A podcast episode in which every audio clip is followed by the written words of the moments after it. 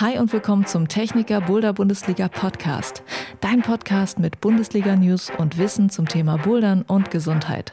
Immer neu an jedem Spieltag der Boulder Bundesliga. Ich bin Juliane Fritz. Ich wünsche dir eine schöne Weihnachtszeit und nehme dich jetzt mit zum Bundesligaspieltag in der Blockbarockhalle in Fulda. Drei Übungen, die dich besser machen im Bouldern.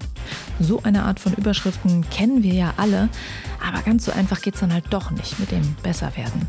Ich spreche mit Sportwissenschaftler und Coach Bernd Bachfischer. Der hat das Buch geschrieben Athletiktraining fürs Klettern und Bouldern mit ganz vielen Hintergründen und Anleitungen zur Frage, wie trainiert man eigentlich richtig, um besser zu werden. Darum geht es auch in unserem Gespräch. In dieser Folge hörst du Teil 1 davon. Bauch, Beine, Bizeps und Po, die wollen gut trainiert sein. In dieser Podcast-Folge erweitern wir das Ganze noch um den Beckenboden. Warum Beckenbodentraining wichtig ist, nicht nur für Frauen nach der Schwangerschaft, das kann Physiotherapeutin und Trainerin Luisa Kienle sagen. Sie hat leider schon erlebt, dass Frauen ihren Sport wegen Beckenbodenproblemen aufgegeben haben. Also Zeit mal darüber zu reden, über die Hintergründe und das spezielle Training. Vorher geht's noch ins Gespräch mit Simon von der Boulder Bundesliga zum neuen Spieltag.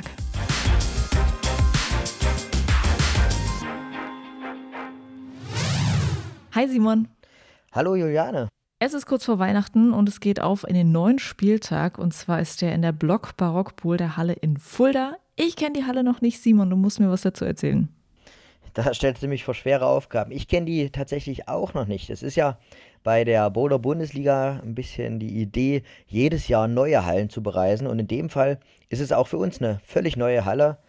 Der Paul Neumann, schon jahrelang auch Gesicht der Liga, hat uns empfohlen, Mensch, geh doch mal zu meinem Kumpel Samuel, neue Halle in Fulda. Ah. Und naja, das haben wir jetzt gemacht. Und äh, ich freue mich, wenn ich sozusagen am Freitag spätestens zur Vorbereitung in Fulda bin und ähm, die Halle das erste Mal sehe.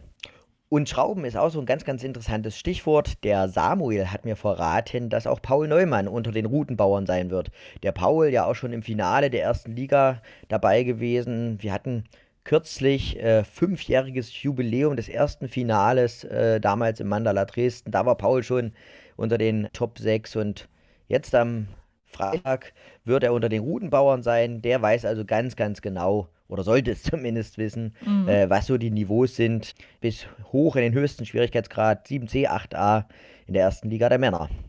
Ja, ich kenne den Paul auch noch, der war auch schon mal zu Gast bei mir im Podcast und äh, hat auch einiges Tolles darüber erzählt, wie man so äh, einen Wettkampf durchstehen kann. Also die Seite kennt er gut und jetzt schraubt er halt. Das ist natürlich auch ganz spannend. Und ähm, was auch noch interessant ist, wo wir drauf gucken sollten, ist dieser Spieltag, das ist ja die Halbzeit der Saison. Wer ist bei den Athletinnen und Athleten in den Ligen denn schon so richtig gut mit dabei? Genau, das ist eine ganz, ganz spannende Frage. Nochmal zur Erinnerung. In der Saison warten ja zehn Spieltage auf die AthletInnen.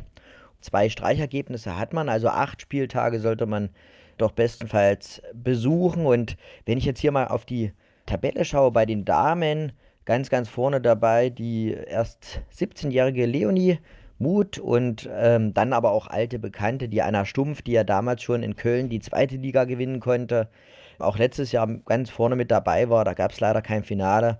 Ihr wisst es alle. Hanna Ponkratz, ein bisschen überraschend, würde man sagen, erst auf dem sechsten Platz. Aber hier sieht man das, sie hat erst drei Spieltage besucht. Aktuell läuft ja auch der Spieltag in Mannheim. Und ich denke, da wird noch gehörig was aufzuholen sein. Wenn ich das jetzt hier in der Tabelle sehe, könnte sie sich so auf den zweiten Platz noch nach vorne schieben. Also das ist der Stand bei den Damen in der ersten Liga. Und bei den Herren in der ersten Liga muss ich wirklich sagen, ein neues Gesicht. Der Thomas Knab führt hier aktuell. Dann kommen aber auch durchaus alte Bekannte, Peter Schwab, der auch schon mehrfach im Finale stand. Stefan Grimm, der letzte Saison ganz, ganz oben stand. Wie gesagt, ohne Finale. Auf, äh, auf Platz 4 ist der Stefan. Joshua Meiser, man sieht da auf Instagram wirklich immer wieder die schwersten Boulder der Liga macht. Da freue ich mich auch immer, dann davon Videos zu sehen denn die werden einfach nicht so oft geteilt und gepostet. Ähm, ja, liegt einfach am Schwierigkeitsgrad. Vielleicht noch ganz, ganz interessant, wenn ich jetzt hier mal schaue, ist die Hanna Pongratz die einzige Athletin, die bisher alle Boulder getoppt hat. In den Hallen, wo sie war. In den Hallen, wo sie war, mhm. genau. 45 Tops in drei Stationen, die sie besucht hat. 77 Prozent ihrer Boulder hat sie sogar geflasht. Ja, starke Frau, die Hanna. Bin ich immer gespannt, ob sie vielleicht noch die anderen Spieltage mitmacht. Wir wissen es ja gerade nicht so genau und ob man sie dann auch mal wieder im Finale sieht.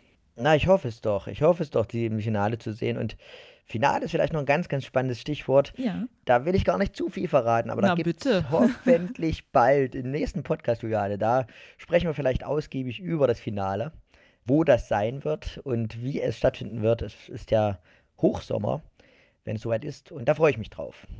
Ja, also ich hoffe, wir reden in der nächsten Folge dann drüber. Für diese Folge vielen Dank der Simon und alles Gute für den neuen Spieltag. Danke, Juliane. Ich freue mich auf die zahlreichen AthletInnen, die nach Fulda kommen. Ich wünsche allen viel, viel Spaß, dass jeder an seine Grenzen geht und vielleicht wieder ein kleines Stückchen darüber hinaus.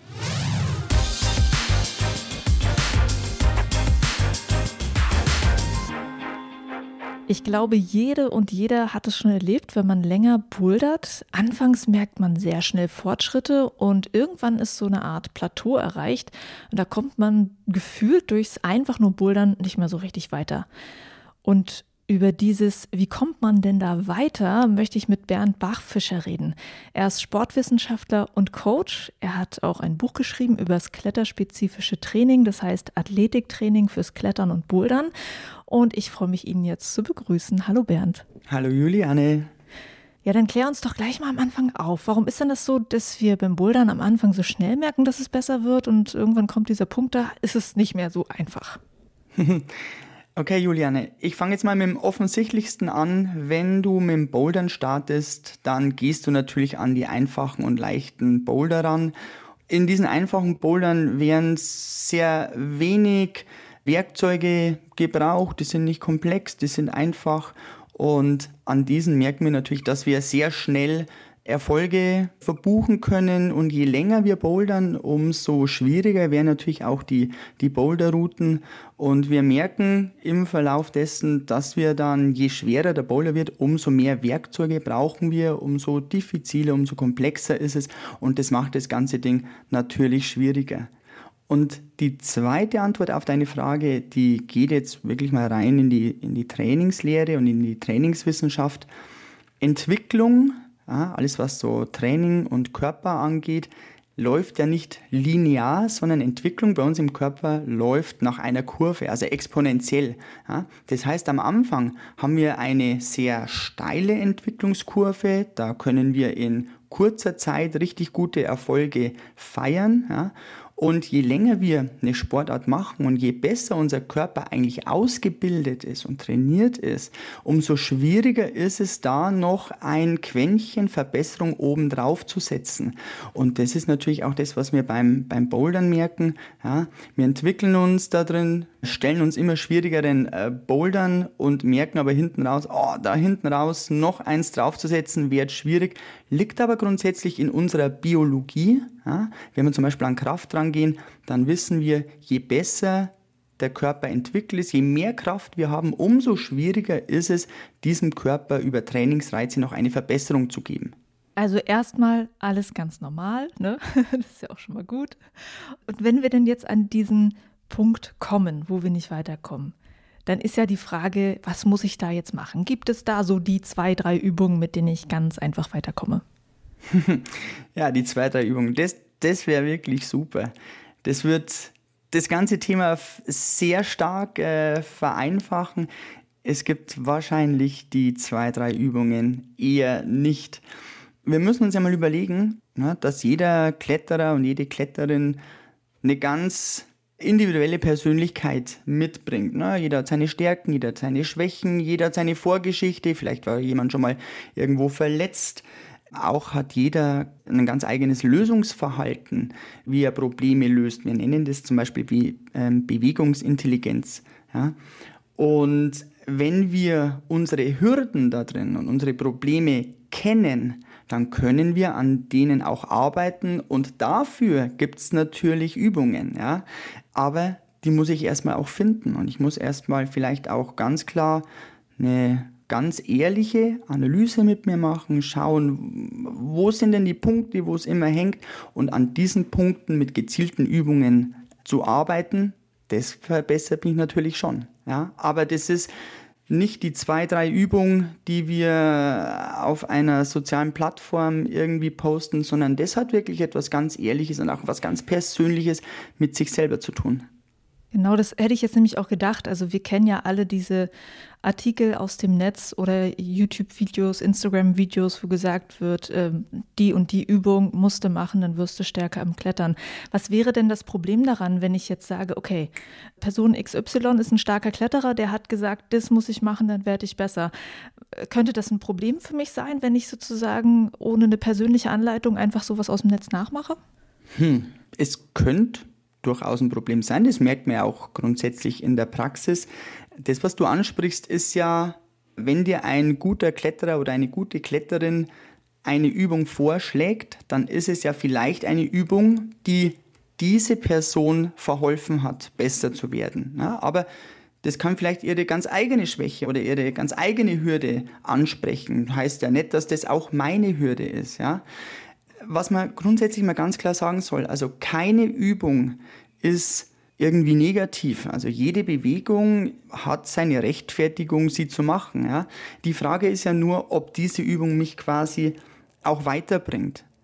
Wenn ich hier in eine, in eine Übung reingehe, dann könnte ich mir folgende Fragen vorneweg stellen. Was ist denn der Kernpunkt dieser Übung, die ich jetzt gerade bezeigt bekomme? Verstehe ich diese Übung? Verstehe ich, was das Ziel da drin ist? Und verstehe ich, warum diese Übung mir in meiner Situation helfen könnte. Und wenn all diese Fragen ich mit Ja beantworten kann, dann macht es ja auch Sinn, diese Übung mal auszuprobieren. Ja? Und auf der anderen Seite, wir haben schon auf diese persönlichen Unterschiede angesprochen, ne? dass jeder so seine Stärken und Schwächen und seine ganz eigene Geschichte mitbringt aus der Vergangenheit. Ich könnte mir auch gleichzeitig mal fragen, passt denn diese Übung, die ich jetzt gerade sehe, passt die denn zu mir? Passt die in seiner Anforderung zu meinen Werkzeugen und zu meinen Möglichkeiten, die ich habe? Vielleicht brauche ich eine kleine Variation. Vielleicht merke ich, dass wenn ich in diese Übung reingehe, ich mich eigentlich überfordere und ich eigentlich aus der Übung für mich gar nichts rausziehen kann, weil ich während dem Trainieren merke, oh, wenn ich die Übung in der Variante so mache, merke ich vielleicht wieder meine Schulter, aber da hatte ich vor zwei, drei Jahren schon mal Probleme. Vielleicht passt einfach die Übung nicht und dann wäre es schwierig, einfach eine Übung eins zu eins äh, nachzumachen. Wenn ich eine Übung sehe und sie nachmache, ich habe es gerade schon gesagt, dann ist es eigentlich ein Nachahmen. Und was heißt denn das? Das heißt, ich sehe von einem Kletterer, von einer Kletterin eine Liegestützvariante. Die bekomme ich gezeigt und denke mir, wow, das ist neu, das ist interessant, das mache ich mal nach. Und dann ist es ein Nachahmen. Aber Nachahmen heißt, ich verhalte mich so, wie ich mich immer verhalte. Ja, ähm, ich greife quasi auf mir Bekanntes zurück. Und damit habe ich eigentlich keine Neuerung drin. Ja. Das musst du nochmal genau erklären, was das Ding ist. Ähm, man greift auf etwas Bekanntes zurück. Das hört sich für mich erstmal so an, wie das ja gut. Also, weil mein Körper kennt das und es vielleicht auch kann damit umgehen. Also, das musst du nochmal genau erklären. Ja, äh, sehr gern. In Bewegungen haben wir, haben wir zwei grobe Säulen. Ich brauche für eine Bewegung einmal die Kraft, die Beweglichkeit, die Schnelligkeit, also ganz bestimmte Werkzeuge. Auf der anderen Seite muss ich aber auch ein Verhalten mit reinsetzen. Ich muss dieses Werkzeug auch passend umsetzen können. Und das ist das, was ich äh, meine mit Bekannten. Wir verwenden Werkzeuge so, wie wir, wie wir sie schon, schon immer nutzen. Ich mache eine, eine Liegestütz schon immer so, wie ich eine Liegestütz mache. Auch wenn ich eine neue Variante bekomme. Dass wir in einer Liegestütz mehr Kraft bekommen können, das ist ja zweifelsfrei belegt. Aber die Art und Weise, wie wir eine Übung machen, also die Technik dahinter, auch an der Technik zu, zu feilen und das zu optimieren, auch das ist natürlich ein, ein Entwicklungsprozess. Ja? Und das ist ein Punkt, das wir bei einem Nachahmen eigentlich nicht mit verbessern, wenn ich mich nicht mit einer Technik, nicht mit einer Bewegungsabfolge und nicht mit technischen Themen auseinandersetze. Bedeutet, ähm, wenn ich jetzt diese Liegestützvariante sehe, die ich irgendwie finde, dass sie spannend aussieht, müsste ich sozusagen mich eher genau damit auseinandersetzen, was macht die denn und wie muss ich sie ausführen? Ja, lass uns doch zum Beispiel mal ganz banal bei einer Liegestütz exemplarisch mal bleiben. Ja, Die Idee einer Liegestütz ist, dass wir unter anderem mit vielen anderen Inhalten, aber dass wir zum Beispiel einen Oberarmmuskel trainieren. Jetzt mal ganz platt, das ist das einfachste und das offensichtlichste, was wir in einer Liegestütz trainieren können. Ja, das bedeutet, dass eine Liegestütz hauptsächlich eine Bewegung aus dem Ellbogen ist. Und solange die Idee eines Liegestützes aus dem Ellbogen kommt, solange ist das Verhalten auch passend. Was wir bei Liegestütz ganz oft merken, ist, dass die Bewegung eigentlich gar nicht aus dem Ellbogen kommt, sondern dass die Bewegung aus dem Brustkorb kommt, dass die Bewegung aus der Wirbelsäule kommt. So, das heißt, ich mache etwas, das schaut so ähnlich aus wie eine Liegestütz. Ich möchte diese Übung auch machen, um die Armkraft zu trainieren, aber das Verhalten in der Liegestütz hat eher etwas mit meiner Wirbelsäule und mit einer Rumpfbewegung zu tun. Und damit habe ich die Übung dessen, was sie mir geben und bieten könnte, nicht verstanden, ja, weil ich die Bewegung vom Ellbogen weggelegt habe in ein anderes Körpersegment. Und jetzt ist diese Übung, vielleicht auch diese Variante, diese neue Variante, die ich gerade gezeigt bekomme, eigentlich gar nicht zielführend. Und das meine ich mit Verhalten.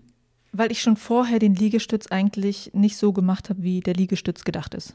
Genau so ist es. Und das ist ganz interessant. Ähm, darum sind die Basics eine ganz banale Liegestütz, ein ganz banaler Klimmzug. Was soll denn jetzt gerade passieren? Was ist denn die Idee dieser Übung? Warum mache ich die Übung denn genau aus dem Ellbogen und nicht aus der Wirbelsäule? Denn was möchte ich denn hier drin genau verbessern? Das sind Gedanken, die könnten uns mal grundsätzlich an Bewegung oder an eine Übung oder an eine Übungsposition stellen, um dann auch Varianten, um dann auch neue Impulse in einer Liegestütz verstehen und zu erkennen, hey, die Variante könnte mich in bestimmten Punkten weiterbringen, deswegen mache ich sie. Habe aber die Idee grundsätzlich verstanden und habe alles Positive, was mir eine Liegestütz als Beispiel mitgeben kann, auch hier drin umgesetzt. Okay, ich glaube, jetzt habe ich es. Vielen Dank.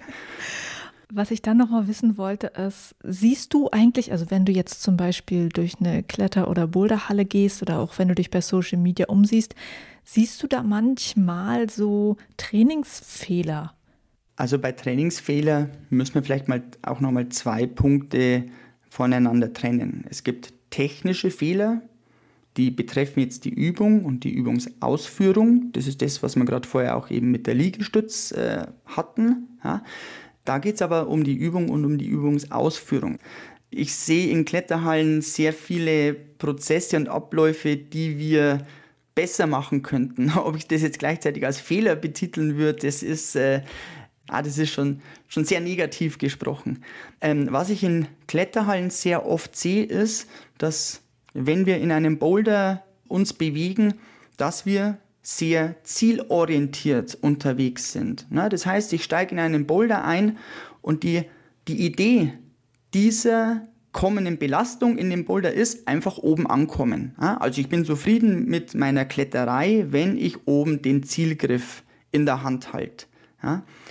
Dass wir uns mal drauf besinnen, wie ich diesen Zielgriff erreiche das wird meistens außen vor gelassen. Also wir sind sehr zielorientiert, aber in unseren Bewegungen oder auch in unserem Training sehr wenig inhaltsorientiert. Der Erfolg ist wichtiger als das Wie dahinter. Aber ein Wie, also die Technik zu optimieren, ist ja auch ein ganz wichtiger Teil, um besser zu werden. Wenn ich jetzt mal in ein Beispiel reingehen könnte. Ich starte in eine Kletterroute rein und kletter ähm, nach oben. Und ich habe unten eine gute Technik, ich drehe mich gut ein, ich habe ein gutes Zugmuster, ich habe eine, eine gute Körperspannung. Und unten raus habe ich alle Werkzeuge dabei und kann hier sehr gut mein Potenzial abrufen. Und je weiter ich nach oben komme, umso mehr schleicht sich ein Eindrehen aus, ich werde immer frontaler, ich kann keine Schulterspannung mehr halten. Und nach oben raus schleichen sich ganz viele technische Ungereimtheiten ein.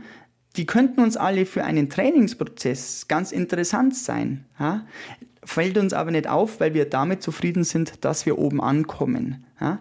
Als Klettertrainer klopfe ich natürlich meinem Kletterschüler auf die Schulter, wenn er oben ankommt, und sage ich, super was gemacht, ne, weil du oben ankommen bist.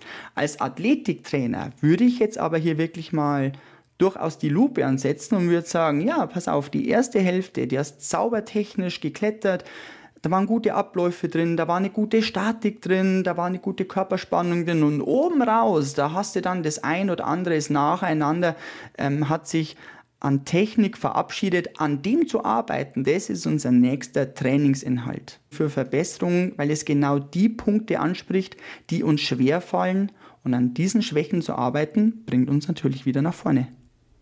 Ah, da habe ich auch mal was sehr Schönes gehört. Das war ein Interview mit dem äh, Trainer der japanischen Nationalmannschaft, der, also ich glaube, das war das, ne? nicht, dass ich jetzt irgendwie jemand falschen was ins, in den Mund lege, aber dass gesagt wurde, wenn man eine Route geschafft hat zu klettern, dann sollte man da nicht aufhören, sondern lernen sie schön zu klettern, sauber zu klettern. Absolut, da hat er absolut recht. Wenn wir über Leistungskomponenten sprechen, die wir im Klettern haben, die wir auch in anderen Sportarten natürlich haben, dann ist uns natürlich das Ziel zu erreichen natürlich ganz wichtig. Und dafür brauchen wir bestimmte Werkzeuge wie Kraft, wie Beweglichkeit, wie Koordination. Hier kommen jetzt na, Fachbegriffe rein, die wir aus der Trainingslehre haben. Aber Ökonomie in eine Bewegung reinzusetzen, ist auch ein ganz wichtiger leistungsrelevanter Faktor. Ja, es hat etwas damit zu tun, wie wir ermüden, es hat damit zu tun, wie lange wir Leistung aufrechterhalten können. Und eine gute Technik zu halten, heißt auch immer, sehr ökonomisch zu klettern. Das Bouldern ist eine ganz interessante Nummer, weil äh, Bouldern habe ich ein paar wenige Züge, da komme ich oben schon irgendwie an. Ne? Aber beim Seilklettern ist die Technik und ist das Wie ja noch relevanter als beim Bouldern. Und äh, darum ist Bewegungsfluss und Bewegungsökonomie und eine Leichtigkeit in meiner Bewegung und ein langes, klares Verständnis für Bewegungsmuster aufrechtzuerhalten, ist uns ein ganz, ganz wichtiger Faktor. Nicht nur für die Leistung, sondern Statik, also Körperstatik, Körpersegmente zu kontrollieren unter Last, hat ja auch wieder etwas für eine Gesunderhaltung zu tun. Ja? Und darum ist die Technik ja nicht nur wichtig, um eine gute ökonomische Leistung zu bringen, sondern auch in dem ganzen Trainingsprozess natürlich auch darin gesund und überhaupt eine Basis zu haben, leistungsfähig zu bleiben. Du beschreibst da in deinem Buch Athletiktraining fürs Klettern und Bouldern etwas, was mir auch schon aufgefallen ist, dass man im Kletter- und Bouldersport eigentlich immer irgendwie jemanden kennt, der sagt, Mensch, mir tut's in der Schulter weh, mir tut's im Ringfinger weh. Mhm. Und das wird dann auch ja, manchmal so hingenommen oder auch so genommen als, oh, jetzt tut's mir weh, jetzt habe ich heute mal so richtig hart trainiert, ne? Und deshalb tut's halt weh. Ähm, ja. Wie sollten wir mit diesen schmerzenden Stellen eigentlich umgehen, wenn sie im Training oder einfach beim normalen Bouldern auftauchen? Ja, das, was du ansprichst, so, ah, mir tut der ganze Körper weh und mir zwickt's da und hier und hier sticht's, das muss ein gutes Training gewesen sein. Das ist eine Meinung, die höre ich als Trainer und auch als Therapeut relativ oft. Wir sollten uns vielleicht überlegen, was ist denn der Schmerz? Warum kommt denn Schmerz? Und vor allem, was macht denn der Schmerz mit uns? Interessanterweise wissen wir aus der Medizin, dass wenn wir Bewegungen unter Schmerz machen, der Körper ein Alternativprogramm, eine Alternativbewegung startet. Und ich möchte im Training ja nicht in Alternativen mich bewegen. Ich möchte in der besten und in der ökonomischsten Art und Weise mich bewegen. Ja? Wenn du fragst, wie soll man damit umgehen? Naja, wenn ein Schmerz da ist, dann muss der Körper mit etwas gerade klarkommen, dann muss der Körper äh, sich vielleicht reparieren, er muss sich erholen, wie auch immer. Der Körper hat ganz eigene Prozesse, die mit dem Klettern jetzt erstmal nichts zu tun haben und ich darf dem Körper auch mal den Raum geben, sich hier zu pflegen und sich hier auch wieder nachkommen zu lassen, damit wir wieder in unsere sauberen Techniken auch wieder reinkommen. Diese Alternativen bedeutet halt, dadurch, dass du irgendwo einen Schmerz hast, versuchst du eine Bewegung sozusagen anders zu abzufangen, irgendwie das anders zu lösen, weil mit der schmerzenden Stelle geht es halt gerade nicht. So. Zum Beispiel, wenn dir dein Knie schmerzt, dann gehst du Treppen anders, mhm. wie wenn du keinen Knieschmerz hast. Das passiert aber ganz spontan. Das ist nicht etwas, was du bewusst machst, sondern der Körper bewegt sich so, wie er denkt, dass er bestmöglichst mit dem Grund, warum Schmerz da ist, zurechtkommt. Und das ist ja kein, kein klarer Inhalt eines Trainings. Interessant fand ich in unserem Vorgespräch auch noch, dass du gesagt hast, dass vielleicht der Kletter- und Bouldersport noch sehr jung ist und bestimmte Lehren, die vielleicht in anderen Sportarten das schon gezogen wurden, man vielleicht so im Klettersport noch gar nicht so richtig gezogen hat. Du meintest, vielleicht könnte man von anderen Sportarten im Klettertraining was lernen. Was wären denn da so Dinge, von denen du meinst, dass man die noch lernen könnte? Also Klettern an sich ist ja relativ alt. Ne? Kinder klettern auf Bäume. Das ist eine ganz normale Bewegung, die wir nicht lernen müssen, sondern Klettern ist etwas, was sich grundsätzlich selbst erklärt. Klettern als Sport zu sehen, das ist relativ neu. Es gibt Sportarten, die sind sehr alt, wo wir auch quasi viele Erfahrungen haben und eine Sportart, die hier für mich ganz persönlich sehr gut und sehr exemplarisch dafür geeignet ist, ist zum Beispiel die Leichtathletik. Ja? Natürlich vollkommen klar, Klettern und Leichtathletik unterscheiden sich in ganz, ganz, ganz vielen Punkten, aber interessanterweise ist das Verhalten in einer Leichtathletik hat in seiner Ausführung und das auch wie Trainer es an ihre, an ihre Schützlinge weitergeben, bezieht sich genau auf beide Säulen. Wir brauchen für einen 100-Meter-Sprint eine gute Kraftfähigkeit, brauchen aber auch eine gute Technik, also quasi auch ein sehr klares Verhalten dahinter. Und äh, Leichtathletik ist eine sehr gute Sportart, die es in seinem Trainingsprozess sehr gut schafft, beide Punkte immer wieder auf den Tisch zu legen. Ja? Wir haben Leistungssportler in der Leichtathletik, die immer noch, auch nach Jahren und obwohl sie höchste Spitzen im Laufen abfragen können, immer noch ein Lauf-ABC machen. Das ist nicht sexy. Ja? Ähm, das ist auch kein Training, wo ich danach schweißgebadet rausgehe und wo mir danach alle Muskeln wehtun, weil ich jetzt hier immer an meiner maximalen Grenze war, sondern es geht um, um Feinheiten, es geht um Präzision, es geht um Verhalten.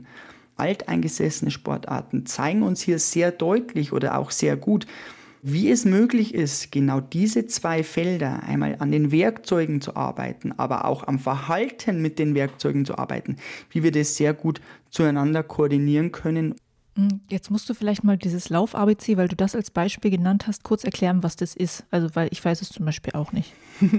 ja, beim Lauf-ABC geht es hochgradig darum, dass wir Bewegungsabfolgen einstudieren. Und die Übungen, die wir dazu machen, das sind total einfach. Das ist ein Kniehebelauf, das ist ein Anfersen, das sind Skippings, das ist ein Rückwärtslaufen. Und auch ein professioneller Leichtathlet auf Top-Niveau macht immer wieder diese einfachen Übungen, um immer wieder in seinen Bewegungen sich zu optimieren und die Leistung, die er hat, auch in etwas Schnelles umsetzen zu können.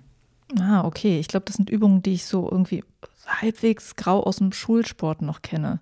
Damit sind wir jetzt auch im, im, ersten Teil durch. Ne? Also wir werden noch einen zweiten Teil von unserem Interview machen. Wir haben jetzt erstmal gehört, was vielleicht manchmal nicht so gut funktioniert im Training. Und wir werden in der nächsten Folge darüber sprechen, was man noch über das Training wissen sollte, um es dann letztendlich gut aufzubauen. Aber danke erstmal für Teil 1, Bernd. Sehr gerne, Juliane.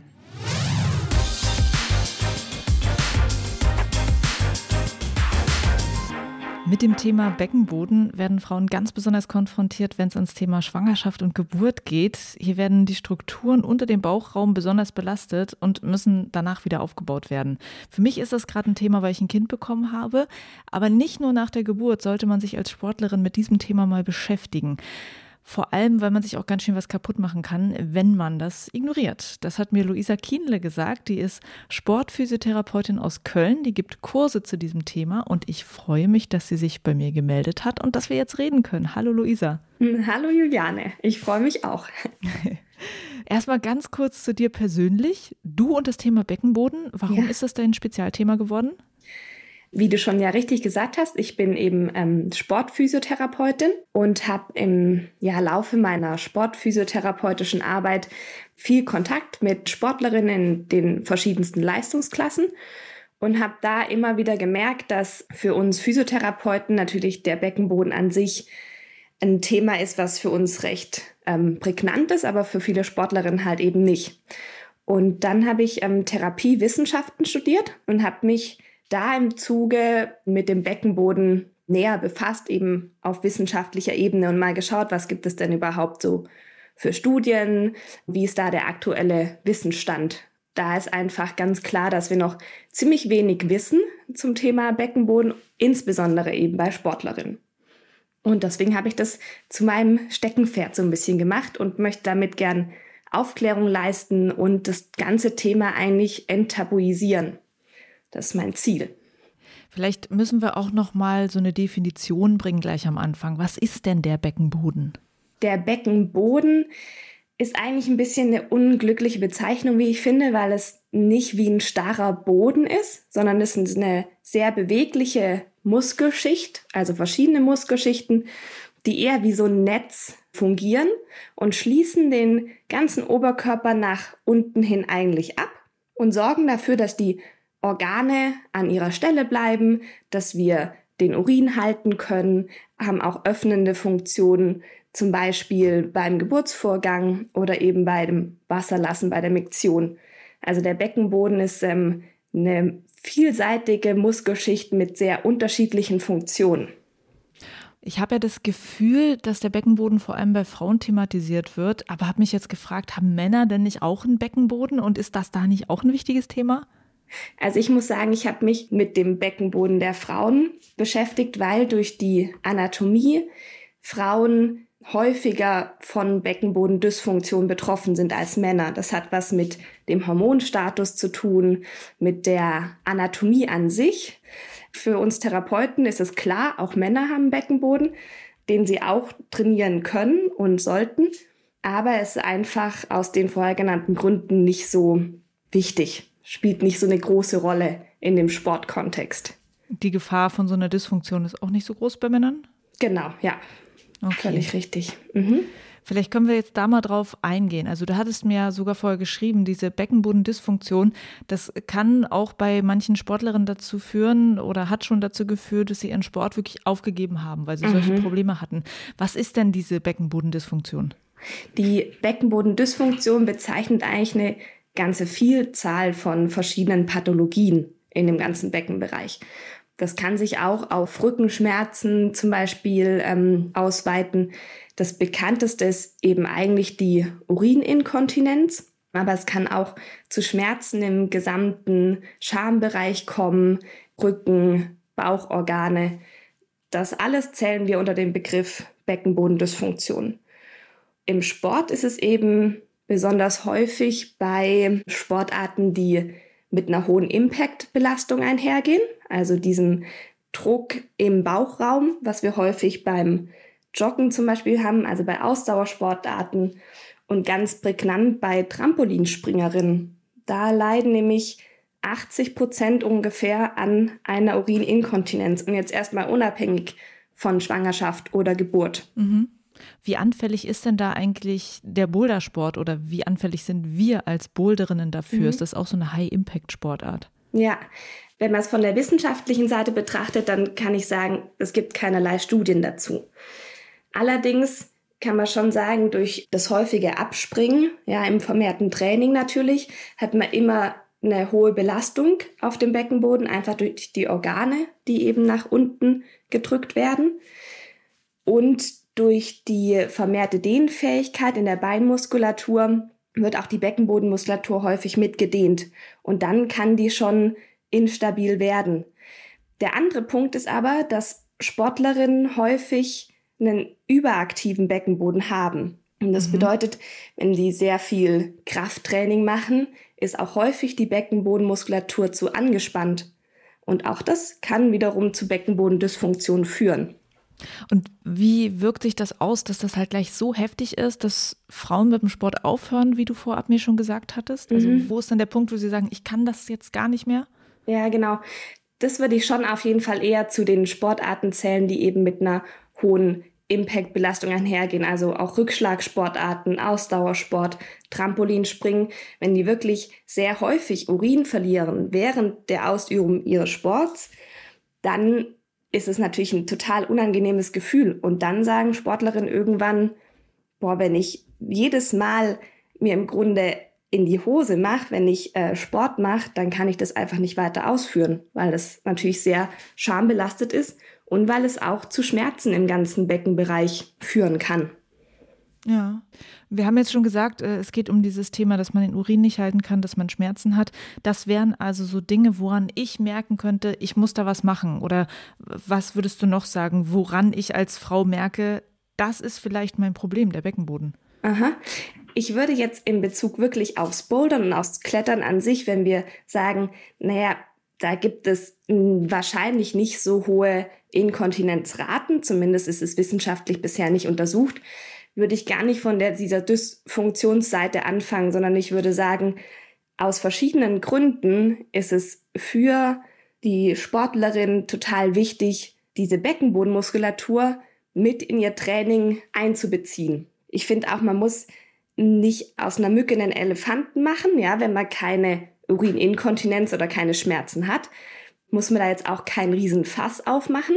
Aber ich bin schon sehr davon überzeugt, dass diese Muskelschicht für die Sportlerin an sich auf verschiedene Ebenen nochmal eine Leistungssteigerung hervorrufen kann oder unterstützen kann. Warum kann sie das? Also wenn ich Beckenboden trainiere, dann werde ich auch anderweitig in meinem Sport besser. Wieso kann das so sein? Ja, die Beckenbodenmuskulatur gehört anatomisch betrachtet zur Rumpfmuskulatur. Wenn wir versuchen, unseren Rumpf stabil zu kriegen und da nicht alle Muskeln mit einbeziehen, dann fehlt uns ja ein Puzzleteil im Grunde. Und da fehlt ganz, ganz häufig die Beckenbodenmuskulatur. Dann ist es so, wenn alle Muskeln gut arbeiten im Körper, dann arbeitet der Körper ökonomisch. Also er nutzt ja nur die Muskelschichten und Muskelstrukturen, die er dann wirklich braucht und die anderen können sich erholen. Also ist man im Grunde auch über eine längere Zeit einfach leistungsfähiger. Und ganz wichtig ist auch, dass die Beckenbodenmuskulatur mit der Atmung zusammenhängt. Und die ist ja besonders im Wettkampfsport ein unglaublich wichtiges Mittel, um sich zu fokussieren und auch um seine Kraft wirklich zu bündeln. Und wenn diese Muskelschichten im Beckenboden nicht gut sich bewegen, wie dieses bewegliche Netz, dann hat es das Zwerchfell, also unser Atemmuskel, auch total schwer, richtig gut zu arbeiten. Und da ist ähm, eine Entspannung in der Beckenbodenmuskulatur total wichtig. Okay, ja, spannend. Also sich damit zu beschäftigen, macht nicht nur nach der Schwangerschaft Sinn. Und es ist aber nun mal so, nach der Schwangerschaft werden viele Frauen damit konfrontiert. Was du mir aber schon gesagt hast, du findest, dass die Kurse, die es da ähm, zum Thema Beckenboden gibt, dass die oft gar nicht so richtig ausreichen, um einen als Sportlerin wieder fit zu machen. Warum mhm. ist das so? Ja, ich würde sagen, zum einen ist es so, dass Sportlerinnen und Leistungssportlerinnen ja von einem anderen körperlichen Level kommen im Grunde. Und meistens wird dann eben gesagt, ja, das Wochenbett, was ungefähr sechs Wochen nach der Geburt andauert, da sollen sich die Frauen eigentlich entspannen und nicht besonders viel machen. Meiner Meinung nach ist es aber da schon total wichtig, mit ersten Wahrnehmungsübungen anzufangen, mit Atemübungen, um diese Verbindung zwischen den Nervenstrukturen im Gehirn und dem Beckenboden schon wieder zu stärken. Und wenn dann diese Zeit vorbei ist, ist es halt schwierig, wenn sehr sportlich aktive Frauen in einen ganz normalen Rückbildungskurs gehen, dann wird dann häufig mit Übungen angefangen, die für die Frau aber kein Training darstellt. Und dann ist meine Erfahrung, dass die sehr lange Zeit damit verbringen, so rumzudümpeln sozusagen und halt nicht wieder auf ihr normales Leistungsniveau zurückkommen. Und dann vergehen schon irgendwie ein, zwei Jahre und sie sagen, boah, ich kann immer noch nicht meinen Sport ausüben, weil ich immer noch ein Druckgefühl nach unten habe. Ich habe das Gefühl, ich kann den Urin eben nicht halten und dann auch wirklich ja Zeit verlieren im Grunde in ihrem Sport. Und da sehe ich, sehe ich die Problematik bei nicht spezifisch abgestimmten Rückbildungskursen, die ja häufig auch in großen Gruppen stattfinden, wo halt nicht immer so genau auf die einzelne Sportlerin eingegangen werden kann. Weil eine Balletttänzerin braucht vielleicht eine ganz andere Art von Rückbildung, im Verlauf zumindest, als jetzt zum Beispiel eine Frau, die bouldert. Ja, das ist wirklich spannend. Das äh, motiviert mich auch nochmal, gerade was du sagst, nochmal mehr da jetzt äh, meine Energie reinzustecken. Was ich auch spannend fand, ich habe mit einer anderen Physiotherapeutin auch schon mal über das Thema jetzt gesprochen und die meinte, sie findet, es macht sogar Sinn, wenn Frauen sich generell auch schon bevor sie ein Kind bekommen, mit dem Thema beschäftigen, mhm. weil es so schwer ist, sich das erste Mal mit Beckenbodentraining zu beschäftigen nach einer Geburt. In dem Moment, wo man so ganz schwer es hat, eine Connection sozusagen zu diesem Beckenboden aufzubauen. Wenn man das vorher mhm. schon mal geübt hat, fällt es einem dann leichter im Nachhinein. Total. Deswegen macht es halt auf jeden Fall Sinn, finde ich schon als junge Sportlerin, zumindest mal zu wissen, wo ist der Beckenboden, was können denn vielleicht im Laufe meines Lebens da an Problematiken auftreten, auch wenn wir jetzt von der Geburt weiter weggehen und die Frauen immer älter werden, auch in der Menopause, wenn sich der Hormonstatus schon wieder verändert, auch da ist es einfach leichter, wenn sie wissen, ah, ja stimmt, da ist ja der Beckenboden und ich habe schon mal gelernt, den zu aktivieren und das Gehirn kann diese Verknüpfung aufbauen, dann fällt es auch da auf jeden Fall deutlich leichter. Und jetzt zum Schluss müssen wir auch nochmal sagen, was ist denn eigentlich Beckenbodentraining? Wie funktioniert das? Es ist natürlich nicht, dass du jetzt hier im Podcast uns sagst, äh, mach das, das, das, das, das und dann wissen wir äh, angeleitet von Luisa, wie das jetzt geht. Aber ja, kannst du so genau. ein bisschen beschreiben, wie das eigentlich abläuft? Ja, erstmal finde ich es wichtig, dass es eben abgestimmt ist auf die jeweilige Sportart, dass man auf jeden Fall schaut, welche anderen Muskelpartien sind denn besonders beansprucht bei der ausgeübten Sportart, da es eben wie bei meinem Beispiel vorher Unterschied gibt zwischen Ausdauersportlerin und zum Beispiel Kraftsportlerin. Und dann beginnt ein Beckenbodentraining meistens mit Wahrnehmungsübungen, weil wir haben ja das Problem bei dieser Muskelschicht, dass wir sie halt nicht sehen können. Und wir können nicht einfach wie bei unserem Bizeps den Arm anspannen und dann sehen wir, ah ja, jetzt ist die Muskulatur aktiviert. Und dann müssen wir komplett alle Kraftarten mit einbeziehen im Training, wie auch bei anderen ähm, Muskelgruppen. Also Schnellkrafttraining, Maximalkrafttraining, Kraftausdauer. Und auch da erlebe ich so, dass diese Differenzierung häufig bei normalen ähm, Beckenbodenkursen eben nicht stattfindet. Und dann mh, mm, macht man verschiedene Übungen, die einem am Anfang meistens ein bisschen langweilig vorkommen, weil es nicht wie so ein klassisches Stabi-Training im Grunde ist. Also nicht, dass wir sagen, okay, wir machen jetzt eine Übung, machen wir 15 Mal und davon drei Sätze, sondern es hat immer viel mit Wahrnehmung zu tun, welche Muskelfasern spanne ich auch zum Beispiel um wie viel Prozent an. Das heißt, es ist generell, kann man sagen, ein bisschen ein ruhigeres Training und meiner Meinung nach und meiner Erfahrung nach sollte es auch losgelöst von einem normalen Krafttraining stattfinden. Also ein, zweimal die Woche, ja, so eine halbe Stunde ungefähr. Dann hat man schon ganz gute Effekte. Aber Sportlerinnen müssen das eben häufig lernen, nicht so viel Aktivität in diesem Training dann zu haben das, was du jetzt gesagt hast, ist immer noch so, dass man sich das wahrscheinlich schwer vorstellen kann mhm. und dass man auf jeden Fall jemanden braucht, der einen dabei hilft. Also ein Trainer, eine Trainerin, die darauf spezialisiert ist. Mhm. Wo kann ich denn so eine Person finden? Wo kann ich mich da hinwenden? Wie gesagt, in dem Sportkontext gibt es bisher recht wenig Angebote. Es gibt aber eine gute Ausbildung für Physiotherapeuten und da gibt es auch eine Internetadresse, wo man sich nach ähm, Standorten sortiert, eben schauen kann, gibt es da eine entsprechende Therapeutin, die eben ein Beckenbodentraining anbietet, die dann auch weitere Untersuchungen machen. Also wenn jetzt wirklich jemand Probleme hat, dann ist es manchmal auch hilfreich, zum Beispiel mit einem Ultraschallgerät sich die Beckenbodenmuskulatur eben anzuschauen und zu schauen, wie aktiviert sie sich denn bei welchen Übungen. Was ist das für eine Webseite?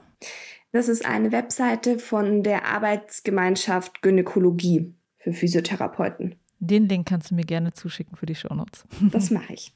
Vielen Dank dir, Luisa. Danke dir. Das war der Techniker Boulder Bundesliga Podcast mit der Folge zum Spieltag in Fulda. Alles Gute dir und viel Spaß beim Bouldern. Und bis bald in der nächsten Folge. Dann geht's ins legendäre und neu aufgebaute Schimpansodrom in Frechen.